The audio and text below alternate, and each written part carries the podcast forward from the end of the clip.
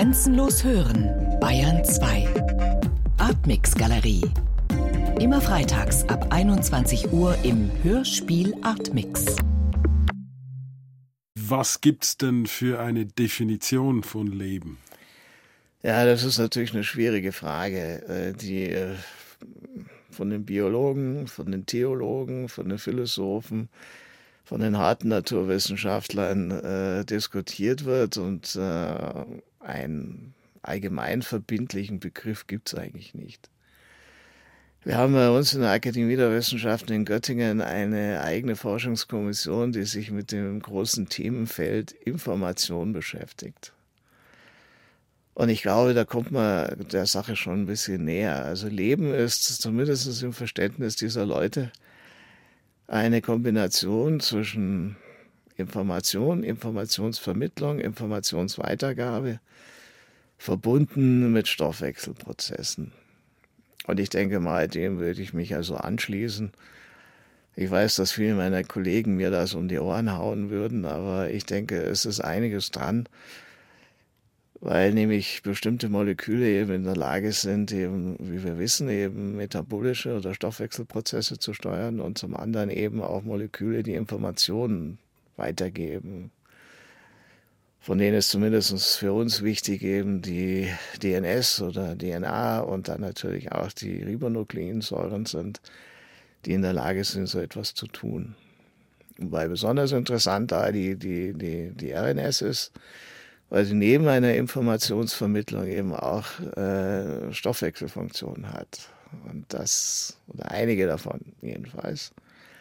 Und deswegen sind die Dinge für uns interessant. Also die RNA ist mit Sicherheit etwas, was vor der DNS schon passiert ist. Also, also ein Vorläufer.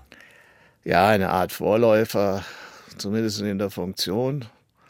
Man sieht das heute noch bei, bei ganz einfachen Lebensformen wie Viren, wenn man jetzt davon Lebensformen sprechen kann. Aber nach der Definition, die wir gerade gegeben haben, ist das so.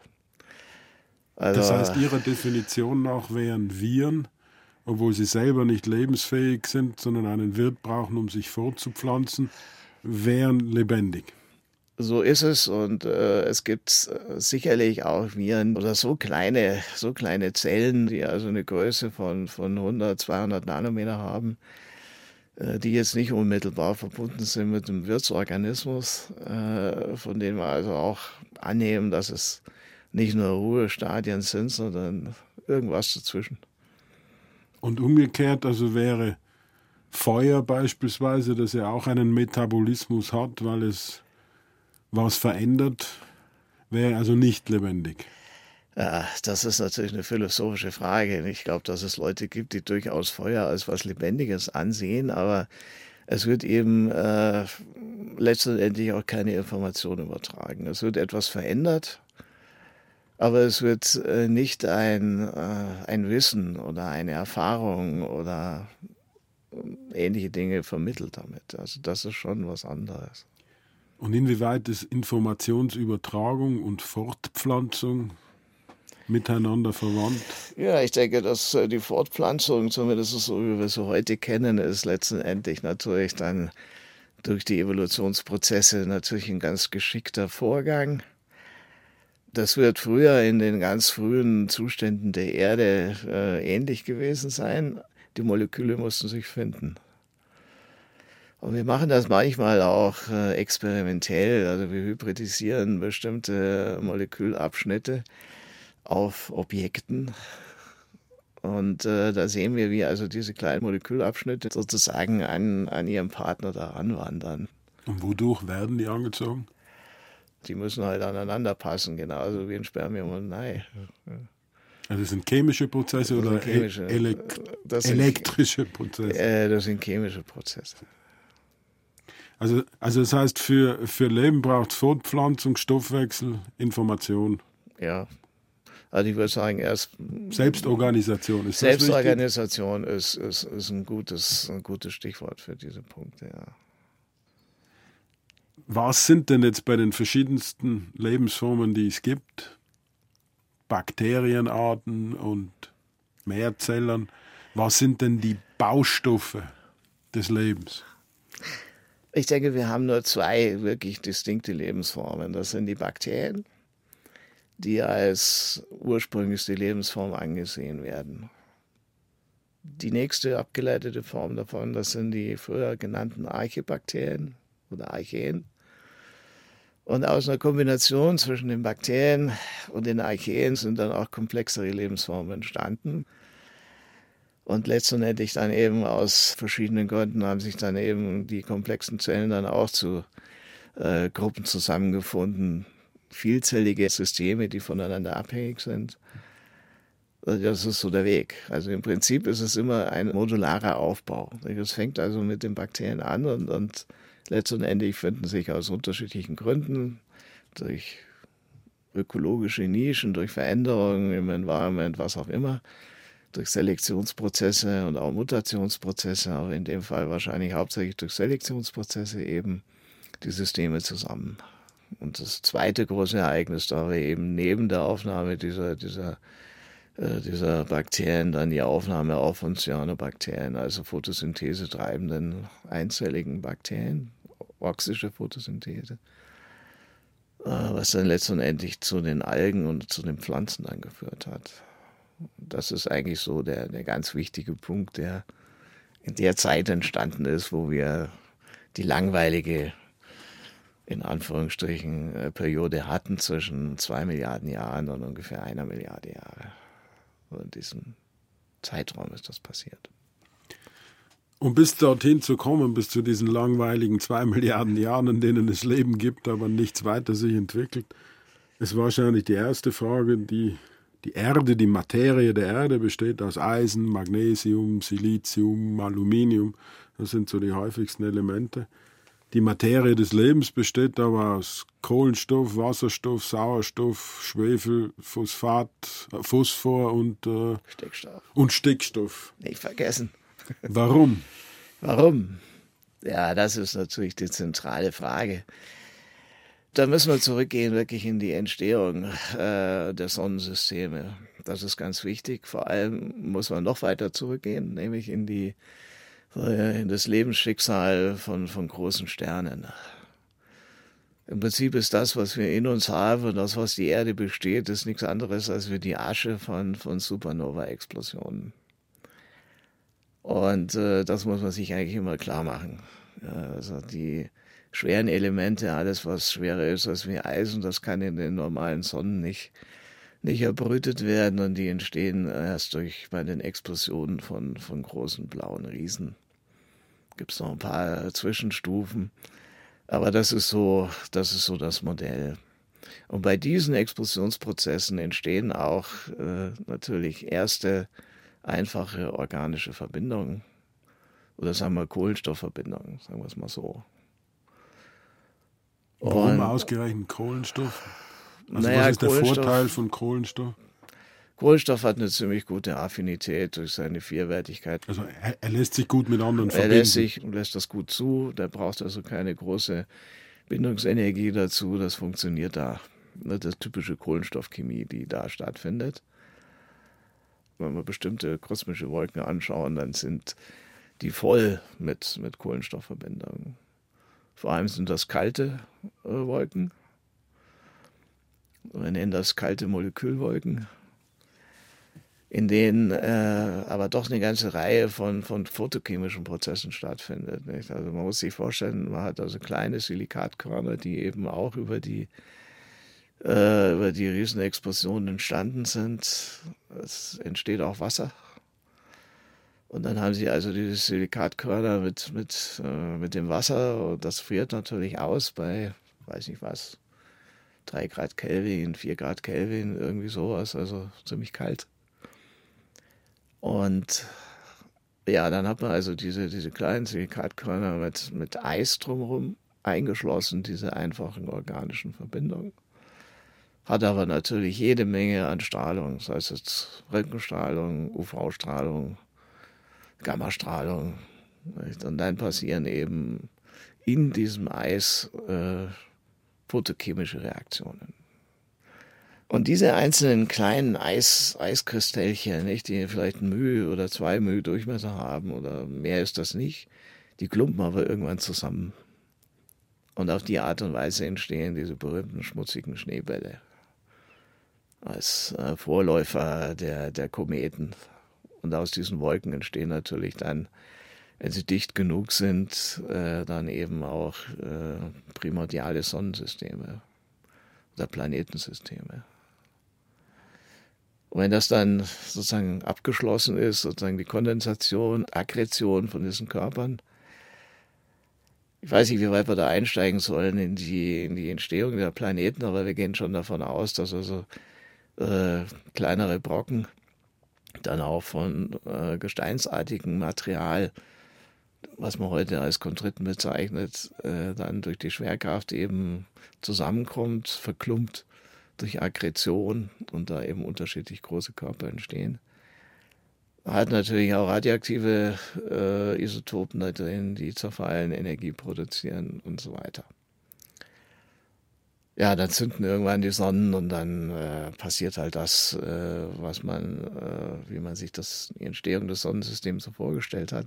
Aber es gibt eben Reste, die eben im Halo von diesen Systemen äh, vorhanden sind was bei uns in unserem Sonnensystem diese berühmte Ortsche Wolke ist. Dann gibt es noch ein paar andere Zonen, wie diesen Kuiperbelt und, und Asteroidenbelt, wo die Reste sozusagen noch rumvagabundieren, was bei der Entstehung des Sonnensystems entstanden ist. Und diese ganz alten Systeme noch, zum Beispiel Kometen, aber auch bestimmte äh, Chondriten, die wenig Temperatur gesehen haben, die sind sozusagen die Träger dieser, dieser organischen Verbindungen, die in den kalten Molekülwolken entstanden sind. Das heißt also, diese schlackenartige, holzkohleartigen Meteoriten, die haben bereits Molekülverbindungen. Von wie vielen sind das? Sind das ganz kleine? Sind das drei Atome? Sind es 30, 300, 3000? Naja, so viel nicht, aber, aber so in, in den Zehnerbereich kommt man da schon vielleicht auch mal komplexere, aber mehr als 100 nicht. Also eher weniger. Und, aber sehr divers. Und das ist Kohlenstoff, das ist Wesen Kohlenstoff, Sauerstoff. Wasserstoff, Stickstoff und Sauerstoff. Schwefel schon auch? Schwefel auch. Und Phosphor? Äh, wenige. Also wir haben in den sozusagen in diesen Rohstoffpaketen im Prinzip die ganzen Bausteine oder neudeutsch Building Blocks für komplexe organische Verbindungen, die sind da. Also schon bevor die Erde entsteht. Bevor rein, die Erde entsteht. Rein im Zuge der Entstehung des Sonnensystems. Richtig. Also das ist alles voll damit. Ja. Und das, das, diese Überlegungen haben natürlich, das weiß man schon länger, dass es so ist. Und da hat man sich natürlich auch überlegt, naja, äh, diese Idee der Panspermie und so weiter, nicht, dass man also vielleicht doch schon irgendwo Lebensformen noch gehabt hat. Vielleicht Was ist das, die Panspermie? Ah, das ist eine alte Vorstellung, dass also sozusagen über, über Meteoriten und über Kometen sozusagen schon vorgefertigtes Leben äh, durch den Weltraum vagabundiert und wie der Name sagt, Panspermie, nicht ein also sozusagen Himmelskörper dann äh, befruchtet. Und das ist heute nicht mehr. Naja, es gibt eine ganze Reihe von Experimenten, die dazu gemacht werden. Und das äh, Kollegin Horneck, die macht sowas, die äh, Bakterien an die Außenseite der, von Satelliten klebt oder von, von, von, von der internationalen Raumstation und sowas und schaut, was da passiert, wie lange diese, diese, diese Lebensformen unter diesen harschen Weltraumbedingungen überleben können. Das ist auch ganz wichtig, weil man will natürlich auch vermeiden, dass man, wenn man äh, jetzt irgendwelche Sonden zu Monden oder Planeten schickt, äh, so steril kann man die gar nicht halten. Äh, zu sehen, äh, was hätte eigentlich eine Chance, auf, zum Mars zu kommen und dort vielleicht Stoffwechsel zu betreiben und sich fortzu, fortzupflanzen. Also das heißt, eine Möglichkeit, Leben zu bilden, und das heißt in dem Fall Informationsträger, also eine frühe Form von RNA, wäre bereits gegeben bei diesen Meteoriten auf Kometen. Also dazu bedarf es die Erde noch nicht. So ist es. Und das ist vielleicht auch ein ganz wichtiger Punkt, dass also dass kein äh, einmaliges Ereignis sein muss, so wie auf der Erde, weil dieser Vorgang, der passiert natürlich überall im Kosmos. Das ist vielleicht der einzig wirkliche nachvollziehbare Grund, warum man annehmen kann, dass es woanders auch sein kann. Und wo liegt da die Schwierigkeit? Dazu braucht man bestimmte Voraussetzungen. Sie brauchen bestimmte Mineralien dazu und bestimmte Gesteine, wenn Sie wollen, an denen das passiert oder auf denen das passiert. Wenn Sie das nicht haben, dann funktioniert das auch nicht. Da können Sie noch so viel äh, äh, organisches Zeug zusammenkippen, kann er Feuer drunter machen, also eine schöne Suppe da, früher genannt Ursuppe, ja, aber daraus wird noch lange nichts. Das Leben, glaube ich, braucht eine tiefere Temperatur. Ja, es gibt eine ganze Menge Überlegungen, die vielleicht dazu führen, sagen, okay, das Leben ist jetzt nicht unbedingt in 100 Grad heißem Wasser entstanden, sondern vielleicht in einem Milieu, das vielleicht 50 bis 60 Grad gehabt hat. Das ist schwer, äh, schwer zu prüfen, ob es wirklich so gewesen ist. Da muss man dann in die mal, geologische und kosmologische Analyse äh, der, der frühen Erde gehen. Was da haben wir natürlich das große Problem, dass die Erdgeschichte, so wie sie uns äh, draußen einfach äh, vorgestellt wird, vor ungefähr vier Milliarden Jahren vorbei war. Wir wissen aber, durch die Meteoriten und auch durch die Geschichte des Mondes, dass die Erde 4,555 irgendwas Milliarden Jahre alt ist. Also wir haben also ein Loch von rund 500 Millionen Jahren, Zeitraum, den man als Hataikum bezeichnet. Wir haben einzelne Mineralien, die man gefunden hat in, in anderen Gesteinen, die eine ältere Signatur zeigen von 4,2 Milliarden Jahren, 4,4 Milliarden Jahren. Aber das sind einzelne kleine, äh, kleine Mineralien, die irgendwo in einem anderen Gestein äh, durch Sedimentationsprozesse versteckt waren. Aber ansonsten haben wir keine Informationen. Und das macht es eben schwierig. Da muss man zurückgreifen eben auf einen Trick. Oder man hat einiges hat man gelernt durch die, durch die Einschlagfrequenzen auf dem Mond, die Krateranalytik. Das dann übertragen auf die Erde, weil da muss es genauso gewesen sein. Und hat dann also festgestellt, dass also äh, sagen wir, die Akkretion äh, der Erde durch das Einsammeln von kosmischen Körpern, dass das irgendwann vor 4,2, 4,1 Milliarden Jahren doch sukzessive exponentiell abgenommen hat. Und dann stellen wir uns vor, dass genau in dieser Zeit, äh, wo die Erde dann auch zur Ruhe kam, also dass nicht so viele Einschläge passiert sind. Man muss sich immer vorstellen, jeder Einschlag von einem Körper, der einige hundert Kilometer Größe hat, immer dazu führt, dass es zum Totalverdampfen des bereits kondensierten Wassers gekommen ist. Das ist natürlich schon eine Katastrophe, was vielleicht Beginn der Lebensform, die es schon gegeben hat, wieder ausgelöscht hat. Das heißt, die ganzen Ozeane sind da jedes Mal verdampft. So ist es. Also es kann sich auch in der Tiefe des Wassers nichts gehalten Nein. Also tief war das nicht, weil die Erde war noch heiß, sodass die, sagen wir, die Ozeane selber keine großen Tiefen gehabt haben. Aber das ist eine Möglichkeit, an die gedacht wird. Und man hat sich dann, das sind jetzt reine hypothetische Überlegungen, was anderes bleibt dann ja nicht übrig.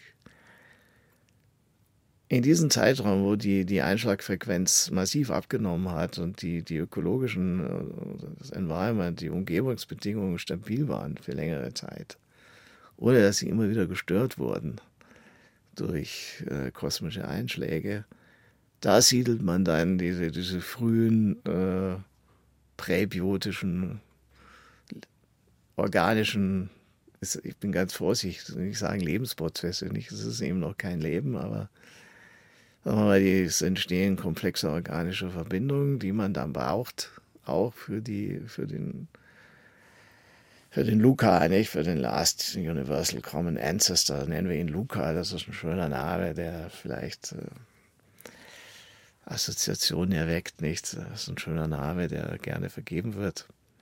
Kann man sich gut merken. Nur um das jetzt zeitlich zu bestimmen, also die Erde ist 4,5 Milliarden Jahre alt und der Zeitraum, von dem Sie sagen, dass es ruhiger wird, ist so um 4 Milliarden Jahre vorher, vorher nachher, weil die, die, die, Einschläge gehen ja dann vor 3,9 Milliarden Jahren noch ja, ja, hoch. da komme ich noch drauf zurück. Wir brauchen jetzt erstmal diesen, diese Zeit, wo man die, die Grundvoraussetzungen schafft. Und das ist in, in, den ersten, in der ersten halben Milliarde Jahre. Ja, aber in, im, im Ausgang dazu. Ne? Also nicht am Anfang.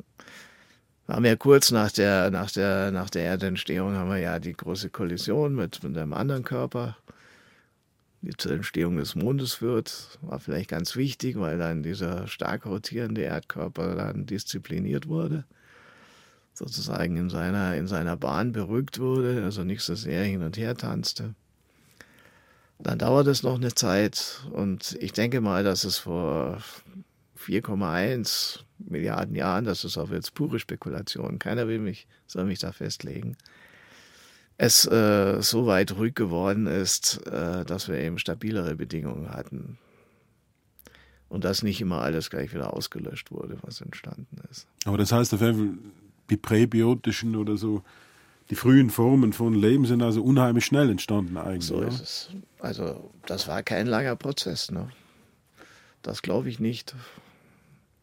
Also dazu braucht es also keine, brauchst keine, vielleicht ist das wirklich nur in, in, in, Tausenden von Jahren entstanden oder vielleicht nur in Hunderten von Jahren, vielleicht auch nur in Zehnern von Jahren. Das äh, mag ich jetzt nicht sagen, aber bestimmt keine, keine geologisch signifikanten äh, Zeiträume. Ja. Warum auch? stellt sich nur die Frage, wo. Also das sind die großen Fragen, nicht? Also dieser, dieser Luca, wo ist er entstanden? Wie viel biologische Prozesse sind dann wirklich, oder wie signifikant ist das gewesen? Oder wann ist das wirklich passiert? Und wie ist das mit, äh, also bis jetzt sind das ja lauter Orte unter Wasser, über Wasser, ist es weniger wahrscheinlich. Also wir haben natürlich nicht so viele Bereiche in der Zeit, äh, was, was Inseln waren. Also das heißt, vulkanische Lagunen sind da eher unwahrscheinlich. Ich weiß jetzt nicht, äh, was Sie meinen mit vulkanischen Lagunen. Äh, dann Vulkankrater sehen oder flaches Meer im, doch, doch. im frühen Ozean. Ja, flaches Meer gibt es natürlich, klar, hat man. Ne? Man hat also diese, diese, diese Ozeane, Ozeanböden, die nennt man Greenstone Belts, das sind also heiße äh, Ozeanböden gewesen, aber die sich von dem von heute also nicht so sehr unterscheiden. Also ich denke mal, äh, die Struktur zwischen kleinen Kontinenten, kleinen Schäfen und dann diese ozeanischen Bereiche, das sieht nicht so anders aus als wie heute. Nur mit dem Unterschied, dass wir in der ganz frühen Erde eben keine plattentektonischen Prozesse haben, sondern nur Konvektion. Äh, also wir haben äh, Hotspots, wenn man will, Plumes. Das ist eigentlich so das, was die ganze Energie da angetrieben hat. Aber die Dinge waren zu heiß. Also es ist nicht so weit gegangen, dass also die Kruste mal abreißt und dann, und dann verschluckt wird. Das fängt erst an äh, vor 3,2 Milliarden Jahren ungefähr, aber vorher nicht. Das ist eine ganz andere Welt. Und das sind die, die Orte dann auch, wo wir dann schon annehmen müssen, dass in größeren Mengen eben auch biologisch organisches Material produziert wurde. Aber wir können es heute mit unseren Methoden einfach nicht so einfach erkennen. Und das ist das Problem. Also wir haben also auch im Nachgang äh, zur, zur präbiotischen Welt keine, keine eindeutigen biologischen Signale. Wir hatten ja vorher schon mal kurz äh, darüber gesprochen, dass also diese Zeit äh, des Nachlassens der Einschläge noch einmal durch ein großes Bombardement von, von kosmischen Körpern unterbrochen wurde. Das ist das, was man als das Heavy Bombardment bezeichnet, also im Nachgang zur präbiotischen Welt nochmal so ein Peak, der vielleicht 20, 30 Millionen Jahre angedauert hat und dann hört das auf. Und dann äh, beruhigt sich die Erde in der Tat äh, bis heute. Ist dann die, die Frequenz der Einschläge doch erheblich äh, zurückgegangen. Und auch kurz in dem Nachgang dazu eben diese Isua-Gesteine da, die zeigen uns also keine eindeutigen Hinweise dafür, dass wir vor 3,8, 3,9 Milliarden Jahren also schon erkennbare Lebensformen gehabt haben. Also wir haben enorme Probleme, uns zumindest was den Nachweis anbelangt, wann das Leben auf der Erde entstanden ist. Wir wissen, was wir dazu brauchen, nicht? das haben wir gesagt. Das sind die Informationsträger. Das war das erste, war mit Sicherheit ein RNA-Molekül, vielleicht ein ganz einfaches. Dann eine Kombination davon, von äh, Stoffwechselprozess und Information. Dann haben wir sicherlich irgendwann die Bilder von, von DNA. Wann und wie das funktioniert, kann ich nicht sagen. Aber was wir noch dazu brauchen, das sind natürlich zelluläre Strukturen. Also sie brauchen irgendwelche Fettblasen. Eines ist klar, eine Zelle ist nichts anderes als eine, eine modifizierte Fettblase. Wann jetzt der, der Zündfunke passiert ist, nicht, dass also eine Zelle sich geteilt hat und gesagt hat, okay, jetzt sind wir zwei und jetzt sind wir vier und dann sind wir acht und dann sind wir 16 und so weiter.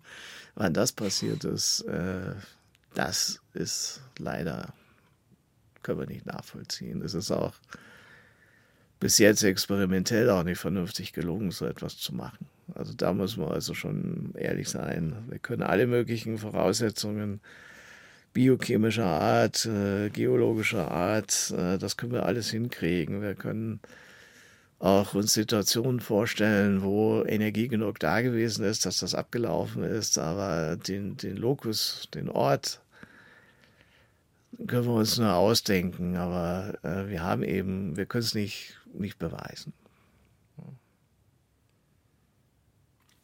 Ab wann ist dann das erste Leben als fossile Form nachweisbar? Also ab wann weiß man und was ist das erste, die erste Lebensform? die ja. nachweisbar ist. Die erste Lebensform, also wir haben ja gesagt, dass wir diese zwei primären Lebensformen haben, die Bakterien und die Archeen.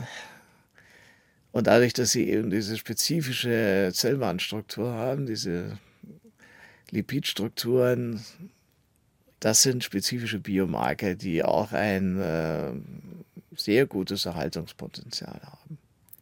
Die ersten dieser eindeutigen Biomarker, also Bakterien, vor allem für Bakterien, das sind 2,7 Milliarden Jahre. Den Archeen, da haben wir gar nichts. Ganz spät erst. Erst im ausgehenden Präkambrium haben wir da die ersten Biomarker davon. Das ist natürlich auch interessant. Wo wir schon annehmen müssen, dass die also auch sehr früh entstanden sind, aber da können wir nichts finden.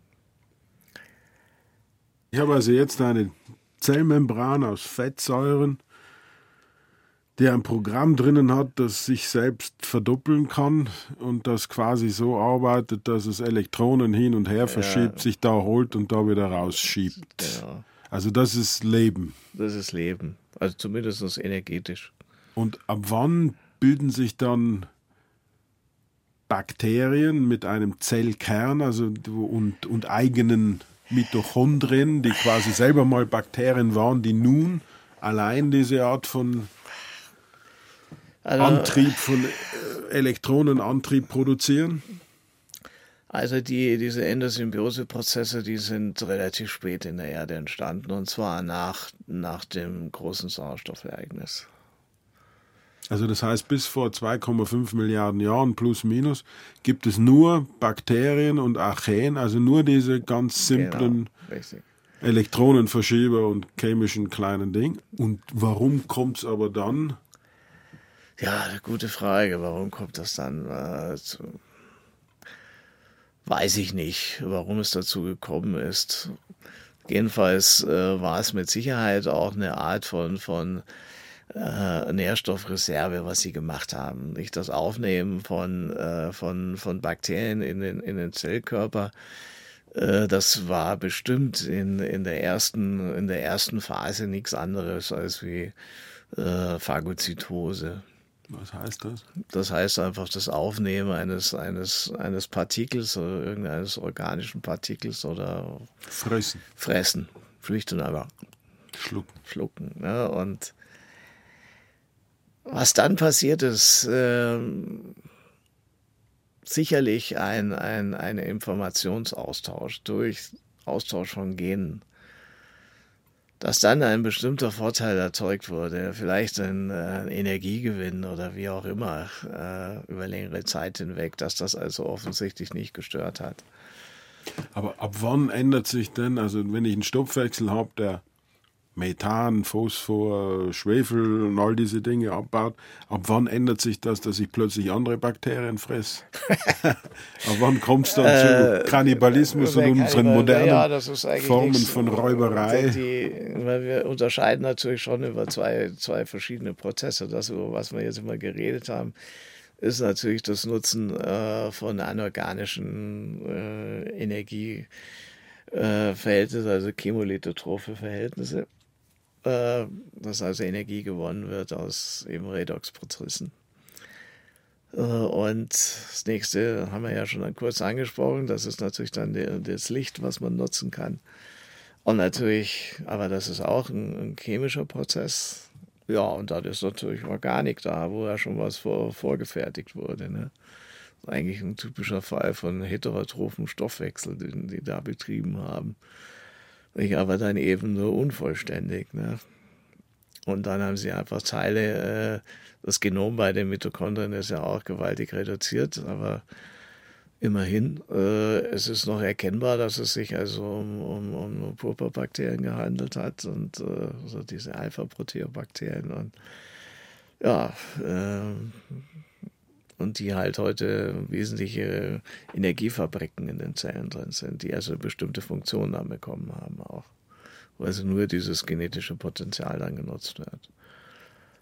Aber nichtsdestotrotz müssen diese, diese Zellen äh, im Wesentlichen dann eben einen heterotrophen Stoffwechsel führen. Also bei den, bei den eukaryotischen äh, Bereichen haben wir also nicht so viele, die nur wirklich chemolithotroph existieren können nachdem der ganze Sauerstoff in unserer Atmosphäre produziert worden ist, ursprünglich von diesen einfachen Bakterien ja, und Archeen, ja, ja, und der Sauerstoff ja giftig war, war das vielleicht ein Auslöser zu diesen Verschluckungen, zu diesen Wohngemeinschaften? Könnte, könnte sein, aber es ist ziemlich, ziemlich spät eigentlich nach dem, nach dem Gö entstanden, aber es passt schon. Ne? Man könnte schon davon ausgehen, dass also die Entstehung dieser komplexen Lebensform äh, verbunden ist eben mit, äh, mit dieser, ja, sagen wir, Sauerstoffkrise, nicht, was natürlich zu einem riesigen Aussterben äh, von, von anaeroben Lebensformen geführt hat. Lässt sich dieses Aussterben nachweisen oder ist das nur ein, ein logischer Schluss? Das ist eigentlich nur ein logischer Schluss. Man muss davon ausgehen, dass es passiert ist. Was wir allerdings sehen, ist äh, im Nachgang zu dem, Ge dem Great Oxidation Event, zu diesem Sauerstoffereignis, dass wir eine, ein extremes Ansteigen äh, der Biomasseproduktion gehabt haben. Und das, das sehen wir sehr schön in den, in den, in den Isotopensignaturen. Und wir sehen das dann auch in den Gesteinen, nicht? Das ist im Nachgang dieser berühmte Schungit, äh, ist letztendlich nichts anderes als wie die Reaktion der Welt auf, auf den äh, enorm anwachsenden Sauerstoff.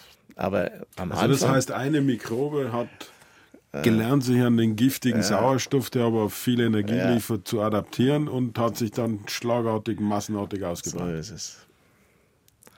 Und die dominiert dann die, von denen wir ganz am Anfang gesprochen haben, diese ganzen zwei langweiligen Richtig. Diese, Milliarden die, Jahre. Ja, es sind ja nicht zwei, aber vielleicht 1,3 oder so. Ne? Da haben wir dann also zum einen dann eben diese Cyanobakterien, das sind die Bakterien, die also Photosynthese betreiben können, und zwar oxische, die also den entsprechenden enzymatischen Apparat erfunden haben, eben äh, Sauerstoff zu produzieren. Und äh, wir haben daneben dann die, die stille und langsame Evolution, also richtig darwinistische Evolution äh, dieser, dieser komplexen Zellen. Das, das ist vielleicht das Interessante. Und wir finden in dieser Zeit ja, ganz selten auch schon mal richtige Fossilien, so dieses Krypania und, und so, wo wir wirklich uns sicher sind. Ob diese, dieses Gabun-Fossil, ob das wirklich valide ist, weiß ich nicht. sieht nicht so aus. Also Grypania ist so eine ganz eine lange Bakterie, so spiralförmig genau, in sich genau, geschlossen, genau. die man in Aber Michigan gefunden hat. Einige, ja, die findet man weltweit. Das ist also ein, ein Organismus, der entstanden ist und sich weltweit verbreitet hat. Also Grypania, die finden Sie in China, die finden Sie in Indien, in, in Nordamerika, also weltweit. Und das sind also die ersten fossil erhaltenen Großstrukturen. Großstrukturen. Was das wirklich gewesen ist, ist eine andere Frage. Was gibt es da für eine Möglichkeit? Also es gibt zwei Möglichkeiten. Das eine wäre, dass es also wirklich eine Alge ist. Also schon ein hochentwickelter, vielleicht eine mehrzellige Alge. Und man kann sich vorstellen, dass es also eine Polysaccharidhülle gewesen ist, so wie heute bei Cyanobakterien das der Fall ist. Aber die ist ja groß. Oder es war ein, ein riesiges Bakterium, wie wir sie heute kennen, äh, von, von schwefeloxidierenden Bakterien. Das wäre also auch möglich. Ja, also dass es etwas ist, einfach so ein Sack oder Wurst, wo Zellen drin gelebt haben, sozusagen so eine Vorform von multizellularen Leben. Das wäre durchaus denkbar.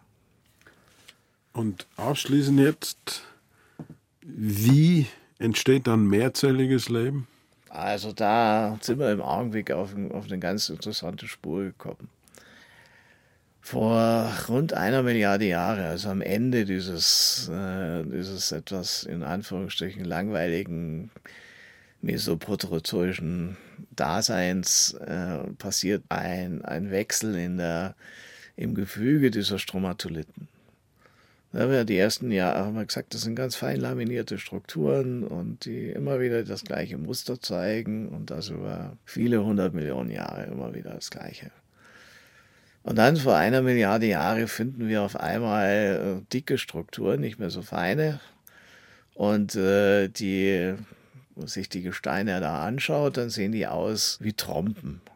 Das sind lauter kleine Kalkkügelchen, die also zu so weintraubenartigen äh, Aggregaten zusammengefügt sind. Und das kennen wir zum Beispiel nur, wenn also proteinreiche Systeme abgebaut werden. Das ist nichts anderes als vielleicht geronnenes Eiweiß, was, was dann verkalkt.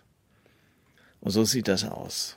Und das kann ein Hinweis dazu sein, dass also in dieser Zeit in diese, in diese mikrobiellen Systeme, also proteinreiche Substanzen hineingekommen sind oder entwickelt wurden von den Mikroorganismen. Vielleicht durch Veränderungen der Meerwasserchemie. Darüber muss man noch mal nachdenken, aber auf alle Fälle entstehen diese, diese proteinreichen Substanzen in diesen Schleimsubstanzen der Bakterien. Viel mehr als wie vorher. Und wenn wir uns heute äh, solche Biofilme bzw. mikrobiellen Matten, also dieses dicke Material, uns anschauen, dann gibt es also ein Proteintyp da drin, das sind äh, Klebstoffproteine, nämlich Lektine, die sehr häufig da drin auftreten. Die haben unterschiedliche Funktionen, die können also den Organismus schützen oder das tun die in der Regel auch, die bilden Hüllen, in denen die Zellen drin sind. Und das kann also die erste Stufe multizellularen Lebens sein. Und dann sind wir nämlich nicht mehr so weit weg und da schließt sich der Kreis wieder zu, zu dem doch sehr wahrscheinlichen Urform der Frühform der Metazon, nämlich die Schwämme. Und da kommen wir wieder zu den Schwämmen. Habe jetzt gerade eine, eine, Doktorarbeit haben wir beendet, die sich also ein bisschen mal mit diesen Sachen beschäftigt hat und ähm, es spricht schon vieles dafür, dass also die frühen Tiere solche komplexen mikrobiellen Systeme gewesen sind, in denen vielleicht diese eukaryotischen Zellen in enger Wechselwirkung mit den Bakterien dort existiert haben und eben auch die Bakterien selber diese speziellen Proteine produziert haben. Und dann sind wir so einem ähnlichen Zustand wie mit dem Luca vor 3,8 Milliarden Jahren oder 4 Milliarden Jahren. Und die ersten wirklichen Tiere erkennbar, die sehen wir natürlich auch erst viel später. Also nach den großen globalen Eiszeiten, also diesen, diesen Schneeball-Erde-Situationen fängt das vielleicht mit äh, vor 580 Millionen Jahren an, wo wir dann also ziemlich sicher sind, dass dann äh, das vielzellige, sagen wir mal, animalische Leben dann da ist. Vielleicht auch dann das pflanzliche, vielleicht komplexe Algen oder so. Danke. War mir eine Freude.